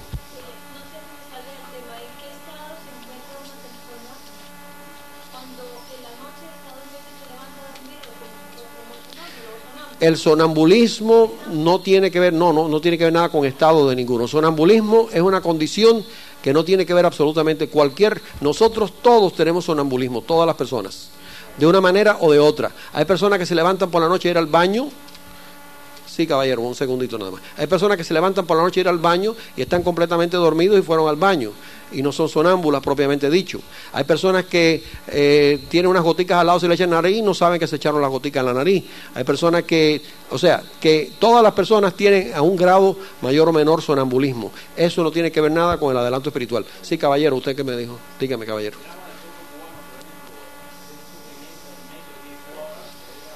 Es un karma, sí. Es un karma, sin lugar a dudas es un karma. Claro, yo le digo una cosa que yo soy cubano y posiblemente yo puedo hablarlo y decirlo, pero los cubanos somos extremadamente sensitivos sobre los asuntos de nuestro pueblo y de nuestra política, como eh, yo creo que los cubanos somos extremadamente sensitivos, eh, cada raza tiene su, nosotros somos muy sensibles, muy emocionales, muy emotivos, pero eh, por eso no me gusta tocar el punto, porque a mí tampoco me gustaría que me lo tocase otra persona, pero yo creo que es cuenta que es hora de que nosotros nos demos cuenta que la situación del pueblo cubano es producto de nuestro propio karma. O sea que es, nosotros tenemos que aprender ciertas lecciones que no hemos aprendido. Y la prueba de eso es que estamos aquí en el exilio y usted ve que estamos fajados, peleados uno con los otros. O sea que quiere decir que, ¿qué hace usted ahora, en este mismo momento? ¿Qué hace usted? Vamos a suponer que mañana eh, Fidel Castro, por la razón H o B, la que sea, Fidel y toda su camarilla, mañana se van de allá, por la razón cualquiera, vamos a no ponerle, eh, y los que personas que vayan para allá comiencen a matarse unos a los otros. Entonces, dígame, ¿qué hemos resuelto? Si lo primero que no hemos podido resolver es la unidad. Mire, hay una ley universal que puede servirnos a nosotros de guía para lo que es el bien y lo que es el mal. La ley universal, la número uno, es la unidad de toda la creación y la unidad de todo principio. Hermes Trimegistro, quien se ha hecho una obra muy bonita que se llama el Kibalión, el Kibalión o Kibalión, dice, el principio más grande, más perfecto de toda la creación es la unidad de la creación. Todo, todo lo que trabaje para la unidad es bueno y trabaja con los principios divinos. Todo lo que trabaje para la separación, trabaja para los ángeles caídos. Oiga bien, la misión de los ángeles caídos es dividir, separar, porque Dios es todo lo contrario. Dios es unión, Dios es unión. En realidad, si podemos resumir en algo la clase, el seminario de hoy, es que detrás de toda esta apariencia de diversidad de vida hay una unidad. Detrás de toda esta apariencia de que nosotros tenemos de un universo extremadamente diversificado, existe la unidad. La diversi- diversificación es precisamente la ilusión del ego. El ego es el que ve la diversificación de todo lo que existe. Todo lo que trabaje para la unidad de los hombres trabaja de acuerdo con los principios divinos. Todo lo que trabaje para la separación de los hombres trabaja para el mal. Por ejemplo, si yo fuese Fidel Castro y yo quisiera eh, hacerle daño a mis enemigos, sencillamente lo que yo mandaría aquí, a este sitio, individuos que los, que los pusiera a pelear uno con otro y que los separara. Bueno, eso es lo que ha hecho y es lo que está haciendo. Bueno, pero por eso le estoy diciendo, estoy diciéndolo desde ese punto de vista para que se dé cuenta. Si yo fuese Fidel Castro, que es muy inteligente, yo mandaría personas aquí a poner a todo el mundo a pelear. Y eso es lo que sencillamente ha hecho. Entonces, sencillamente toda la pelea, toda la disensión, toda la separación, toda que existe aquí, a nada más que sirve el beneficio de una sola persona. Ahora, ahí está la prueba que todo el problema que nosotros tenemos, detrás de todo lo que hablamos, detrás de todo lo que decimos, detrás de todo eso, todas esas cosas, uno, lo que decimos es todo funcionando a base del ego. Yo hago esto, voy a hacer esto otro, pero en realidad no existe todavía una conciencia nacional de que lo que se llama una conciencia nacional no existe en el cubano todavía. El cubano tiene que tener una conciencia nacional, tiene que aprender a tener una conciencia nacional. Por ejemplo, aquí en el exilio debía existir, no estoy hablando políticamente, estoy hablando espiritualmente, para que sepan, no estoy hablando mis políticas personales, sino la espiritual. Aquí en el exilio debía existir una unidad de pensamiento y de acción, que después estuviese representado el cuerpo de nosotros tenemos cabeza, tenemos cerebro, tenemos nariz, tenemos hígado, tenemos riñones y cada uno tiene una función distinta. Sin embargo, todos están trabajando al unísono para que nosotros sobrevivamos y nuestro cuerpo, por eso se llama organismo. Nosotros, aunque tengamos distintas opiniones políticas, filosóficas, como el interés principal sería el sacar aquel Estado que existe en Cuba, debíamos de unirnos a funcionar como una sola fuerza como un solo principio, para que nos respetasen, número uno, los americanos. Los americanos no nos respetan porque no tenemos unidad. Porque el otro día me dijo un americano algo, me dijo, eh, estábamos en los callos y me hizo un chiste, me dijo eh, que él tenía un cajón lleno de cangrejos, pero que el cajón de cangrejos que él tenía no tenía tapa y que alguien le preguntó por qué no le pones tapa al cajón de cangrejos. Y él dijo que no, porque los cangrejos eran cubanos. Entonces le dije, ¿qué usted quiere decir? Dice que cada vez que un cangrejo está llegando arriba para salirse, otro viene y lo tumba. ese es la mente, ese es el punto de vista del americano. ¿Usted comprende? O sea, porque lo está viendo como nosotros funcionamos. Entonces no nos respetan. Eh, una de las razones por la cual se respeta tanto al pueblo judío es porque el pueblo judío tiene unidad. Dentro de la sinagoga hay diferencias, dentro de los propios eh, grupos eh, religiosos hay distintos grupos. Y puede ser que entre ellos discutan y lo que sea, pero cuando salen de ahí para afuera, o sea, la imagen que se da al mundo es de solidaridad absoluta. Y en los Estados Unidos el judío tiene solidaridad absoluta y está solidario con lo que está sucediendo en Israel. Hay una solidaridad absoluta. Nosotros nos queda mucho todavía que progresar en ese aspecto. Así que, resumidas cuentas, es un karma, es una lección que tenemos que aprender como seres humanos. Sí.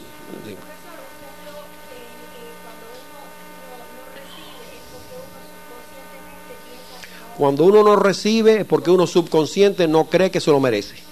Estoy completamente seguro de lo que estoy diciendo. Cuando uno no recibe es porque uno mismo quiere bloquear el recibir porque no se cree que merece, merece recibir en ningún sentido. Y entonces uno subconscientemente, yo le voy a dar un ejemplo de lo que yo quiero decir, le voy a dar un ejemplo. Vamos a suponer que yo digo, no tengo trabajo, estoy sin trabajo. Haría cualquier cosa para conseguir un trabajo. Y un amigo me dice a mí, mira, hay un trabajo en tal lugar, tienes que ir mañana a las 10 de la mañana. Chico, qué malo, porque a las 10 yo no puedo, chico. Porque mañana precisamente a las 10 me tengo que ir a sacar la sangre. Un ejemplo de decir, ¿no? Esa condición. Bueno, pero, bueno, pero mira, eh, hay otro que a las 5 de la tarde. ¿Pero dónde es? No, es en Jayalía. No, yo no puedo ir a Jayalía porque no tengo automóvil. O sea, esa persona está poniendo obstáculos, porque en realidad el mensaje es que no quiero trabajar. ¿Tú me entiendes? Por la razón que sea, por la razón que sea. No, no, no necesariamente tiene que ser un vago. Puede ser razón que sea, puede ser que, que tiene miedo a trabajar, puede ser que tenga miedo a la responsabilidad, puede ser, pero lo que quiero decir es que le está echando la culpa, como dije antes, la culpa no la tiene el ratón, la culpa la tiene la persona que dejó el queso. La culpa en este caso no son las que te tienes que ir a... Entonces, cuando uno no recibe, es porque uno no quiere recibir. Mira, yo voy a dar otro ejemplo. Yo voy a buscar un trabajo, yo voy a vender cualquier cosa. Yo necesito vender eso, pero yo voy a vender, yo no voy a vender el producto que voy a vender con la seguridad de que ya lo vendí. No, yo voy a yo voy a vender para que, no, yo hice todo lo posible y fui a vender, pero oye, te vendo esto, te vendo esto. Bueno, pero ¿cuánto vale? Bueno, mm, o sea, te vengo una actitud que tú me dices, no, chico, no quiero nada. Oye, pero yo fui, oye, como estoy tratando, ya me entiendes que eso es lo que estoy diciendo, la actitud. Ahora, cuando eso sucede es porque hay, hay internamente una barrera subconsciente que en realidad yo no quiero, yo quiero seguir en las condiciones que estoy.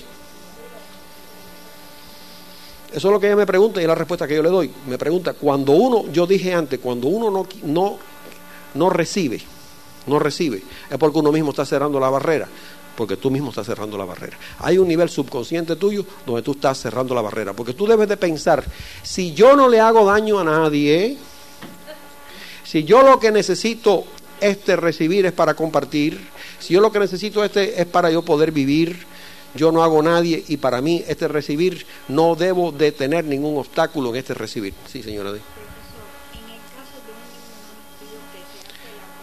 En el caso de un niño no nacido que se hace la prueba, no, la mente no le va a funcionar.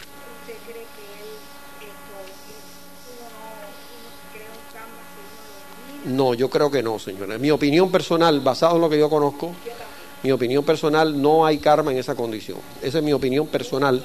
basada. Usted, usted me ha hecho una pregunta antes, señora. Sí. Es que a mí me pasó una cosa una vez y yo no quiero saber si yo actué bien o actué mal. Dígame.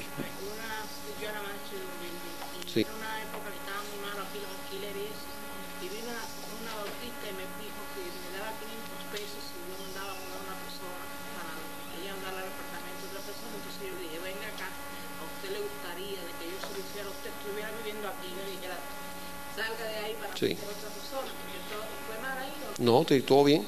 Ella hace la pregunta que si actuó mal siendo manager de un edificio y una persona vino que le ofrecía 500 pesos para que mudara a una tercera persona, una segunda, una tercera persona, ella le dijo que no. Yo creo que perfectamente, actuó perfectamente bien. Perfectamente bien. O sea, cuando quiera que una persona usted lo tratan de manejar con dinero o manipulación de cualquier tipo, cualquier tipo de manipulación, si usted acepta, es el ego de uno el que acepta. Por eso le digo, como una regla, cuando quiera que nuestro ego actúe en una condición, ahí es donde está la línea, es decir, el mal. Bueno, esto, usted sabe que si ustedes quieren continuar cualquier cosa de este tema, nosotros tenemos los martes por las noches, las clases las desenvolvemos de esta misma manera. Nosotros las desenvolvemos de la misma manera. Si quieren las clases, nosotros tenemos clases miércoles, martes, miércoles, jueves. Pero yo les aconsejo que vengan las clases de los martes, porque las clases se van haciendo más avanzadas cada vez. Y hay personas que vienen a las clases de los miércoles, nunca han venido a la clase de los martes y no entienden nada. Entonces yo les recomiendo al que quiera continuar o quiere eh, aprender mucho más de todo esto, puede venir los martes por la noche a las ocho y media, todos los martes. Después puede avanzar y pasar a otro grupo, pero yo les recomiendo que vengan los martes. Entonces muchas gracias y muchas gracias por su atención.